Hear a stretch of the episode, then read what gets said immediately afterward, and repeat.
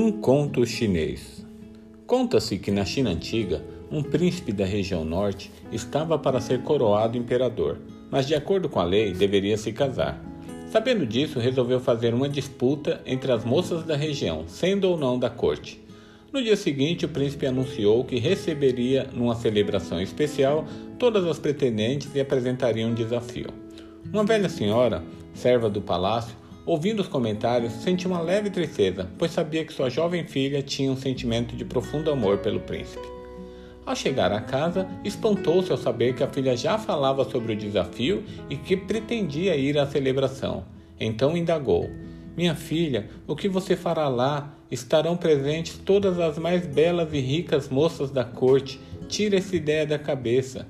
A filha respondeu: Mãe, eu sei perfeitamente que jamais poderei ser a escolhida, mas é minha única oportunidade de ficar pelo menos alguns momentos perto do príncipe.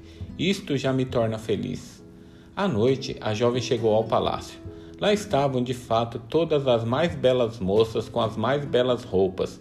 Então o príncipe anunciou o desafio: Darei a cada uma de vocês uma semente. Aquela que, dentro de seis meses, me trouxer a mais bela flor, será escolhida minha esposa.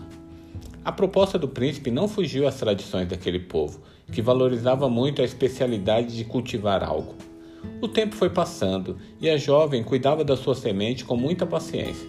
Passaram-se três meses e nada surgiu. A jovem tudo tentara. Dia após dia ela percebia cada vez mais longe o seu sonho.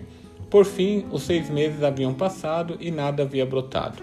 Consciente do seu esforço e da sua dedicação, a moça comunicou à mãe que retornaria ao palácio na data e hora combinadas, pois não pretendia nada além de mais alguns momentos na companhia do príncipe.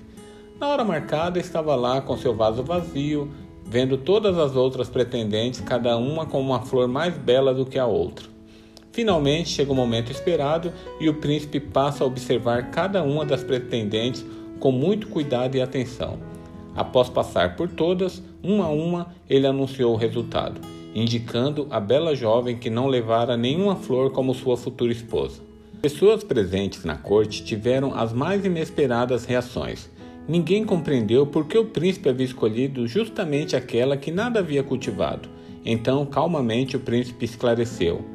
Esta foi a única que cultivou a flor que a tornou digna de se tornar uma imperatriz, a flor da honestidade, pois todas as sementes que entreguei eram estéreis. Bom dia.